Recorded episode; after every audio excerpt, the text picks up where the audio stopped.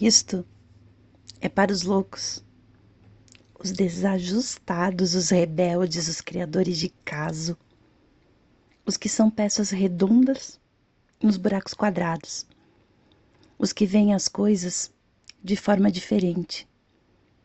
Eles não gostam de regras, eles não têm nenhum respeito pelos status quo. Você pode citá-los, discordar deles, glorificá-los ou difamá-los. Mas a única coisa que você não pode fazer é ignorá-los. Porque eles mudam as coisas. Eles empurram a raça humana para frente, enquanto alguns os veem como loucos. Nós vemos gênios, porque as pessoas que são loucas o suficiente para achar que podem mudar o mundo são as que de fato o mudam.